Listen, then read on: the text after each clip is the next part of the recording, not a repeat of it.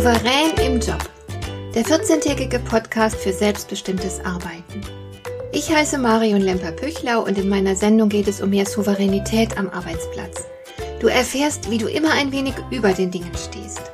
So kannst du deine Ziele erreichen, du bewahrst dir deine Selbstachtung und du ziehst mehr Befriedigung aus deiner Arbeit. Lass dich inspirieren und mach das Beste aus jedem Arbeitstag.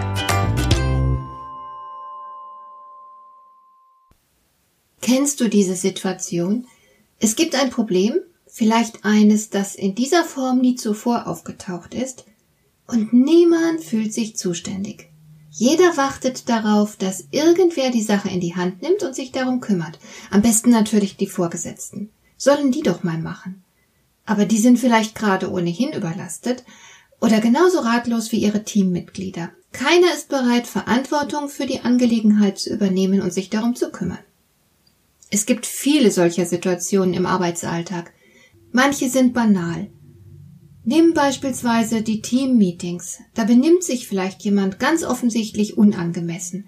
Alle sind von einer bestimmten Person genervt oder sie empören sich über deren Verhalten, aber keiner sagt etwas.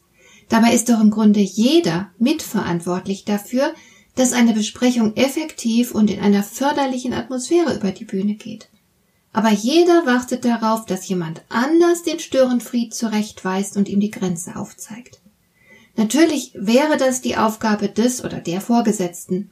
Aber wenn Vorgesetzte zu lange damit warten, kann auch jeder andere im Team etwas sagen und die Störung ansprechen. Trotzdem passiert oft nichts. Und wenn schließlich die Sitzung zu Ende geht, sind alle frustriert und unzufrieden. Aber nicht nur am Arbeitsplatz, auch in anderen Bereichen des Lebens lässt sich diese erstaunliche Passivität beobachten. Die Leute übernehmen einfach das Steuer nicht, obwohl sie es könnten und obwohl sie sich eine Veränderung wünschen.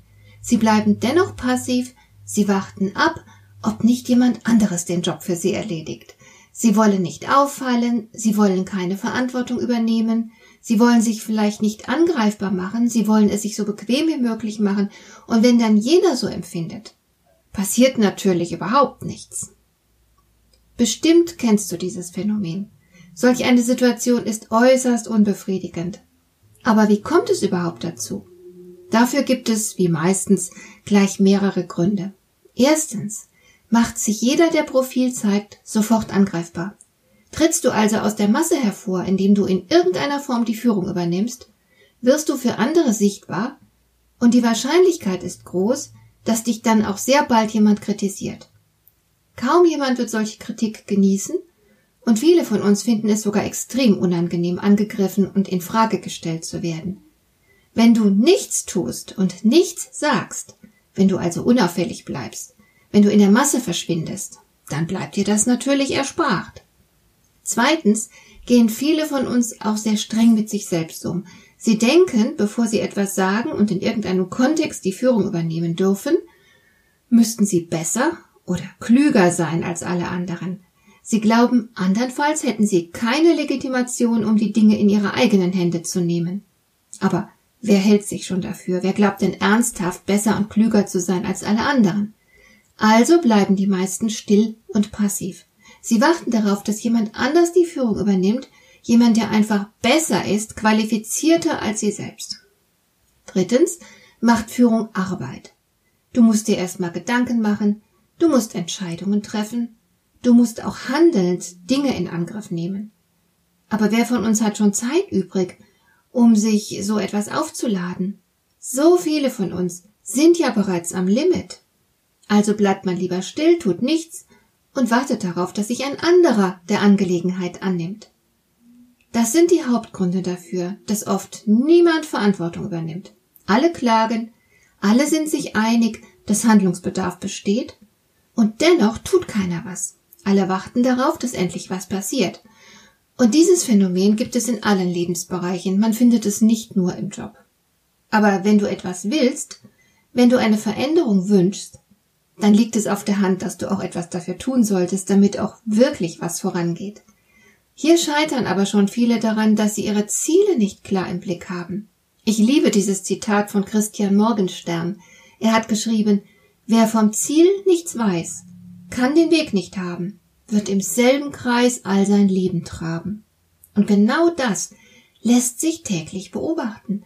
Die Leute merken zwar schnell, dass sie mit irgendeiner Sache nicht so recht einverstanden sind, aber sie wissen nicht genau, was sie denn stattdessen lieber hätten. Die Alternativen sind oft nicht klar. Du kennst das vielleicht von einem Restaurantbesuch. Nehmen wir einmal an, du würdest dir ein Gericht auf der Karte aussuchen, das vielversprechend wirkt. Nun kommt dein Essen und es sieht auch vielversprechend aus. Wie schnell merkst du, dass es dir nicht schmeckt? In der Regel schon mit der ersten Gabel. Vielleicht sind Gewürze darin, die du nicht magst. Vielleicht ist eine Zutat dabei, ein Gemüse oder sowas, das du verabscheust und das in der Beschreibung des Gerichts nicht genannt war. Vielleicht hat der Koch kurzfristig ein bisschen improvisiert, wie auch immer. Das Gericht schmeckt nicht wie erwartet und du wirst das schon mit der ersten Gabel, die du dir in den Mund schiebst, feststellen. Aber du wirst in diesem Moment noch keineswegs wissen, was du denn stattdessen jetzt gerne essen willst. Etwas nicht zu wollen bedeutet keineswegs zu wissen, welche Alternative man sich stattdessen wünscht. Und so ist es mit vielen Dingen. Die Leute, die Handlungsbedarf erkennen, die unzufrieden sind mit bestehenden Zuständen, sind sich keineswegs stets im Klaren darüber, wo der Weg stattdessen hinführen soll. Damit sich etwas ändern kann, müsstest du nämlich erstmal nachdenken. Das sparen sich viele. Sie stellen die nötige Klarheit nicht für sich her, sondern verlegen sich aufs Klagen. Das ist ja auch um vieles einfacher als zu handeln.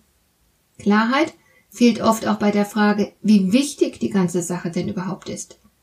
Du hörst bestimmt auch immer wieder Leute über Banalitäten klagen. Wer das tut, gibt damit den unbefriedigenden Dingen viel, viel Raum im Denken und Fühlen.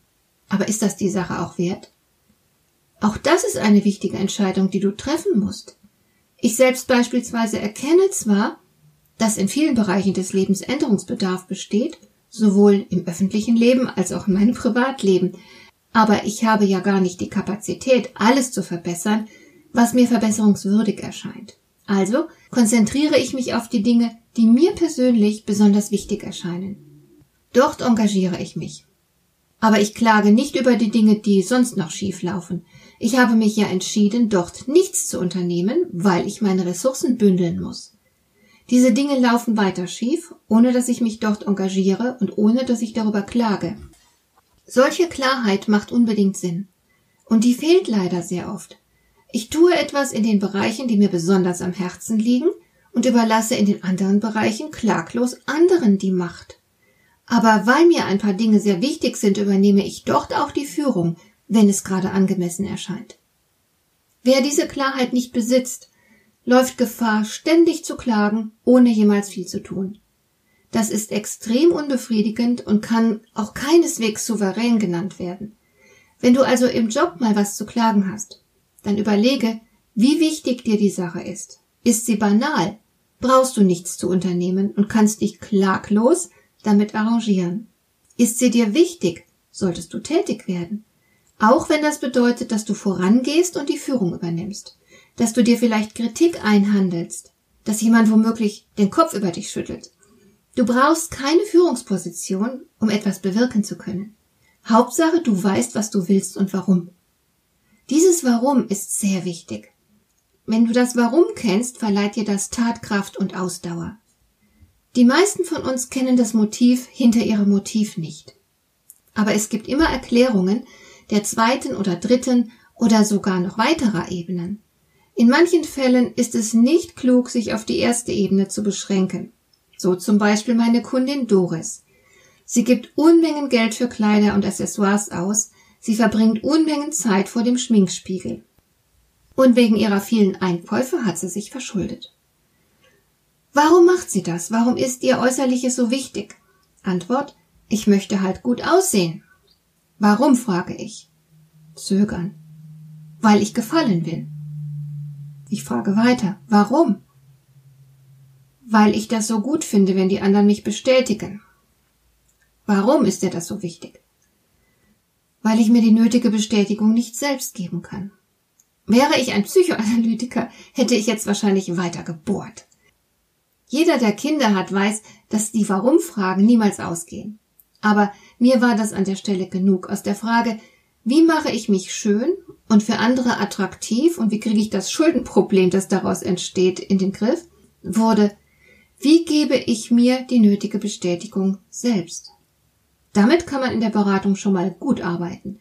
Aber du siehst, wenn du eine Veränderung haben willst, dann lohnt es auf jeden Fall mal darüber nachzudenken, warum du eine Veränderung anstrebst, nicht nur, wie diese genau aussehen könnte.